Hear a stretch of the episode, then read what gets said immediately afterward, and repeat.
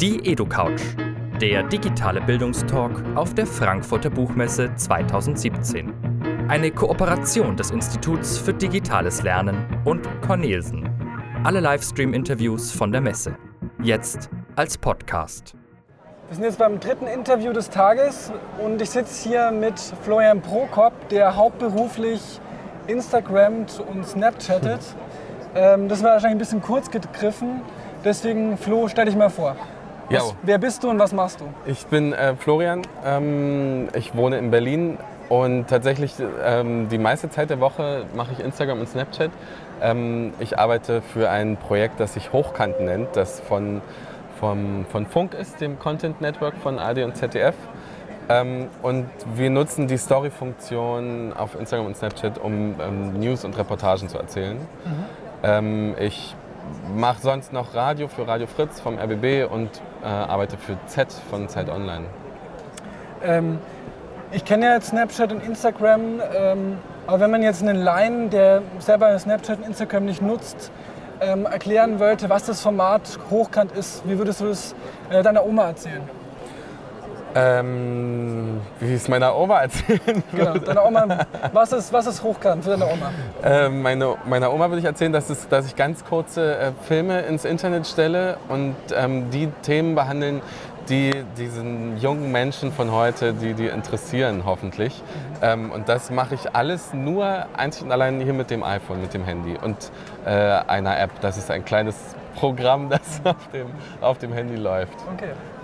Na gut. Äh, wenn du willst, kann ich dir aber, kann ich aber auch erzählen, wie Snapchat, äh, wie diese genau, Story-Funktion. noch ein bisschen konkreter, Ja. ähm, wie diese kurzen Videos funktionieren. Genau, also ähm, Snapchat und Instagram haben, teilen sich eine Funktion und zwar kann ich da Videoclips aufnehmen von 10, 15 Sekunden Länge und die schicke ich quasi an einen öffentlichen Ordner und wenn ich die dorthin geschickt habe, sind die öffentlich sichtbar.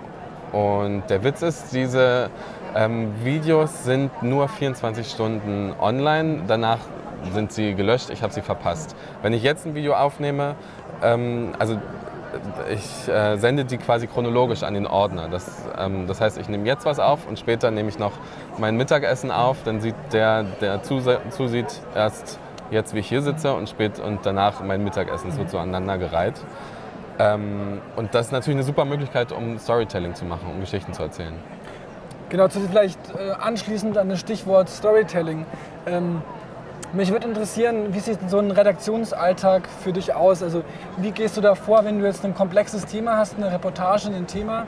Wie dampfst du das in diese sieben oder zehn bis 15 Sekunden, wie dampfst du das ein und wie sieht so ein Redaktionsalltag mit Themen und Instagram aus? Also wenn ich ähm, Hochkant äh, ähm, mache, also den Instagram, äh, den Alltag von, von Hochkant jetzt mal erzählen soll, ähm, haben wir morgens, ich habe immer eine Redakteurin dabei, nicht dabei, sondern wir, ich, ich habe das Glück, ich kann dann morgens erstmal zu Hause bei mir anfangen. Wir kommunizieren, wir telefonieren oder, oder schreiben und gucken, was ähm, ist das Thema heute des Tages, was ist irgendwie in der Welt passiert, beziehungsweise was haben wir auch schon vielleicht vorbereitet, wo, was wir, was wir ähm, erzählen wollen. Ähm, und wenn wir dann ein Thema zusammen gefunden haben, überlegen wir uns, wie wir das erzählen können. Das heißt, gibt es einen interessanten Gesprächspartner oder gibt es einen Ort, wo wir dazu hin müssten oder wollen wir dazu Menschen auf der Straße befragen, ähm, wie kann ich dieses Thema ähm, erzählen. Und wenn wir uns darauf geeinigt haben, beginne ich ein Skript zu schreiben. Also eine Hochkant-Story bei uns sollte immer so, wir haben damals angefangen zu sagen, dass sie maximal drei Minuten länger haben sollte. Inzwischen sind wir bei 2,30 als maximale Länge ähm, da angekommen. Und ich skripte das dann halt tatsächlich vor. Also schreibe mir auf, was sage ich in welchem Snap, was will ich ähm, da zeigen. Also wie ein Drehbuch Ein eigentlich. bisschen wie ein Drehbuch, genau. Was will ich zeigen, was will ich dazu schreiben, wen will ich fragen, beziehungsweise welche Frage will ich dem Gesprächspartner stellen. Ähm, und wenn das Skript dann geschrieben ist, dann ähm, gebe ich das an die Redakteurin ab. Wir teilen so einen Google Doc und sie sagt dann, das ist alles super, ich habe nichts anzumerken, mach es genau so. Okay. Oder sie sagt hier, äh, Geht gar geht, nicht. geht gar nicht, mach das mal so, sch- verschieb mal das ein bisschen irgendwie. Also dass, dass sie mir das Skript auch natürlich fact-checkt und guckt, sind alle Zahlen richtig oder alle, alle Facts richtig, dass das so ein Vier-Augen-Prinzip ist. Und wenn sie dann sagt, so ist es jetzt, go, dann ähm, gehe ich raus und ähm, mache die Story. Okay. Ähm, vielleicht ein bisschen was zur Zielgruppe. Wen erreicht, also wen sprecht ihr da an? Wer gucken, also wie viele Leute gucken eure Stories und wer ist das? Also wer sitzt da hinter den Handys? Äh, wir, wir werden geguckt von einer wachsenden Zahl. Wir sind vierstellig im, ähm, im vierstelligen Bereich von, von Jugendlichen. Äh, Hauptzielgruppe ist, glaube ich, sage ich mal 13 bis 19, aber uns gucken auch echt. Ich schaue es zum Beispiel. Genau, uns gucken auch Leute, die ein wenig älter sind. So. Ich glaube, also die, die uns wirklich so, so organisch gefunden haben, sage ich jetzt mal, da sind die Ältesten vielleicht so alt wie ich, 28, 29.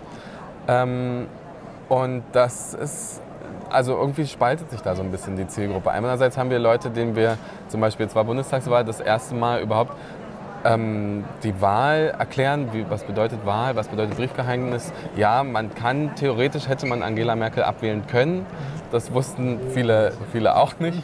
Und man hat eine Zielgruppe, die schon, man hat Zuschauer, die schon deutlich interessierter sind, beziehungsweise deutlich mehr wissen und dann ähm, Nachfragen stellen, wo wir selbst erstmal dann nochmal recherchieren müssen und um denen ihre qualifizierten Nachfragen auch gut beantworten zu können. Ähm, auch wieder Stichwort so Feedback von den Zuschauern.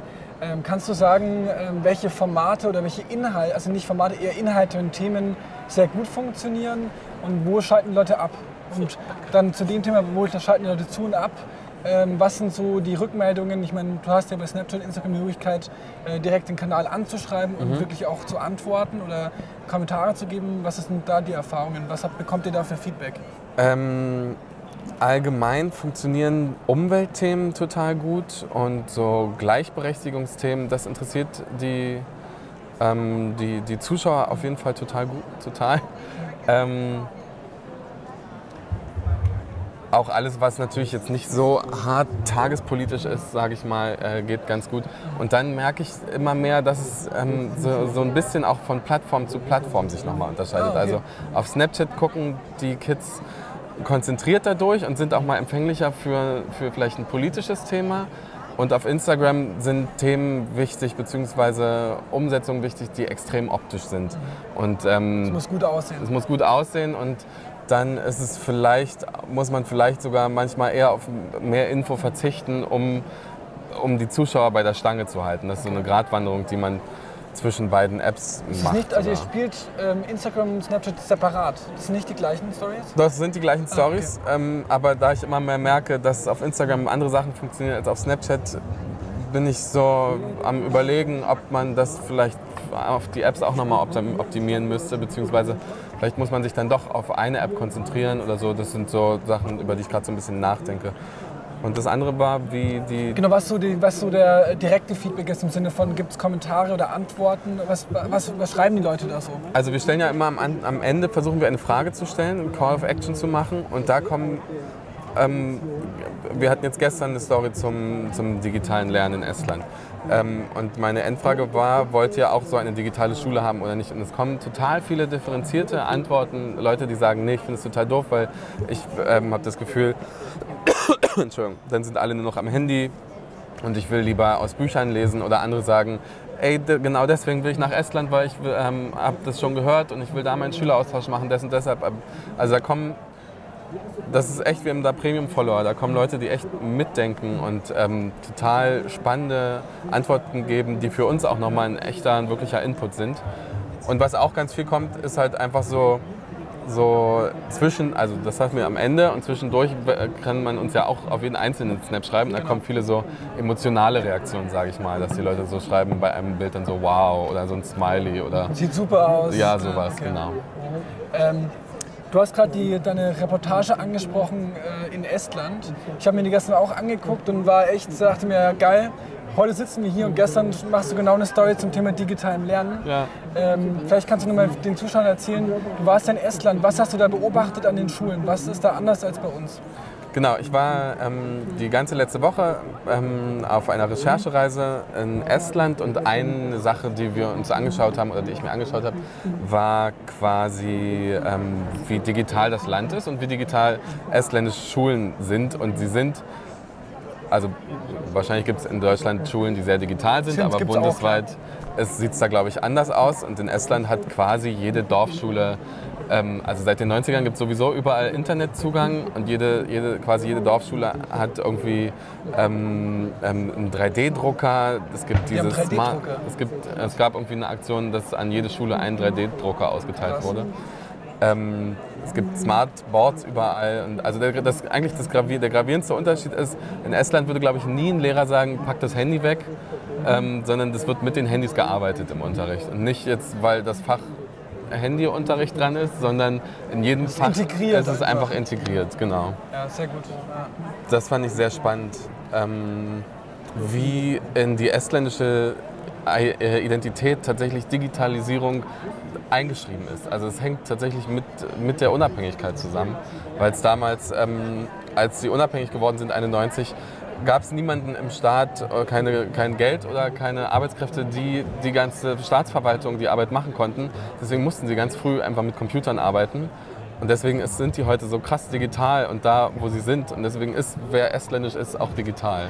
Ist nicht auch so, dass man, habe ich irgendwie gelesen, man kann ja irgendwie auch Staatsbürgerschaft äh, beantragen, wo man nicht Este ist. Eine Ja. digitale estische, äh, also irgendwie Nationalität. Also es gibt die E-Residency, Ja, genau, so damit genau. ist man kein estländischer Staatsbürger, aber man kann dann auf die estländischen ähm, ähm, Online-Verwaltungsservices zugreifen. Also du kannst dann zu Hause eine Firma in in Estland anmelden, egal wo du bist, oder äh, so, so gewisse Sachen halt machen, hast dann Zugang dazu. Ähm, jetzt ist es ja so, dass, wir haben ja schon besprochen, so 10 bis 15 Sekunden, maximal eine Story, zwei Minuten, drei Minuten. Ähm, was würdest du sagen, sind so die Vorteile gegenüber klassischen Nachrichtensendungen? Also wenn man jetzt irgendwie Tagesschau nimmt, was sind so die ähm, Vorteile gegenüber, also von Snapchat gegenüber so sowas, aber was sind auch die Nachteile?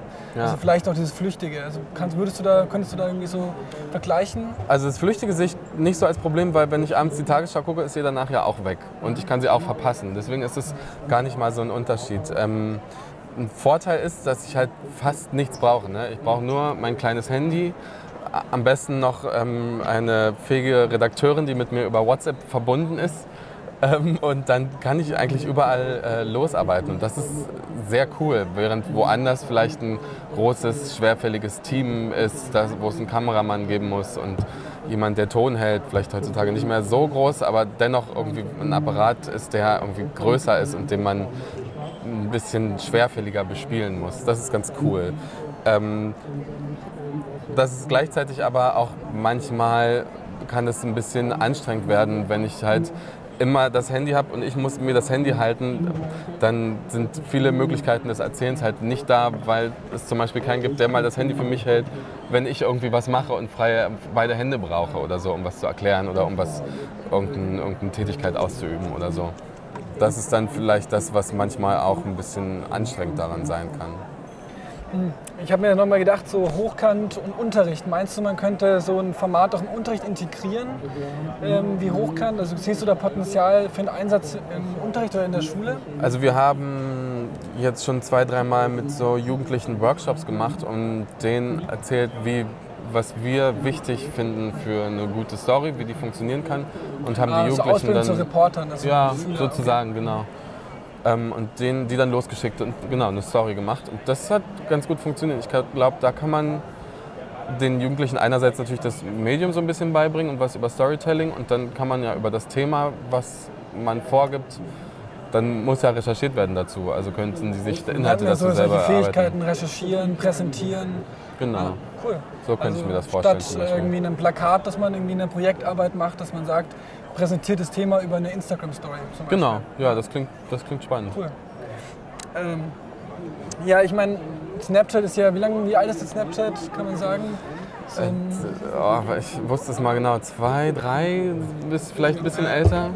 ähm, genau, ich meine, es kam relativ schnell, aber meinst du, ähm, so im Sinne von Zukunftsaussicht, ähm, siehst du dich noch in zwei Jahren als Hochkant-Reporter oder meinst du, in zwei Jahren es gibt wieder irgendwie die neue Hype-App und dann machst du wieder was ganz anderes? Oder ist das was ein nachhaltiges Format oder ist das ein Format, was du jetzt machst, weil die Leute das jetzt gucken?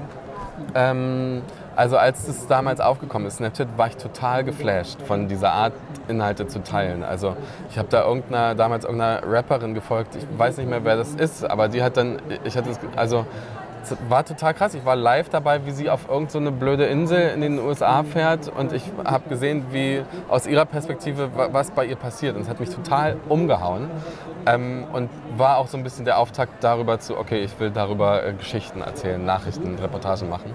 Ähm, jetzt ist es so, dass alle haben diese Art zu teilen. Es hat sich so ein bisschen abgenutzt. Gleichzeitig glaube ich, dass diese Art Inhalte zu teilen auch nicht mehr weggeht. Okay. Also ich glaube schon, dass wir, dass, dass das ein bisschen das ist, wie wir zukünftig Inhalte teilen werden. Deswegen glaube ich, dass so eine Formate immer existieren werden. Ob ich noch zwei Jahre hochkant mache, Ob du, Pers mal sehen. du als Person, aber du meinst, diese Art zu erzählen wird weiter. Okay. Ja, genau. Vielleicht so ein bisschen als ähm, abschließende Frage. Ähm, Gibt es so Snapchat-Accounts oder Instagram-Accounts, wo du sagst, sind so Best Practices, ähm, neben Hochkant natürlich, ähm, die du empfehlen würdest in diesem, sagen wir mal, sehr breit gefassten Education-Bereich? Also jetzt nicht uh. Unterhaltung, oder, äh, sondern eher so Info, Bildung? Also kann, würdest, kannst, fällt dir da jemand ein, ähm, ähm, den Leute folgen sollten? Neben Hochkant natürlich?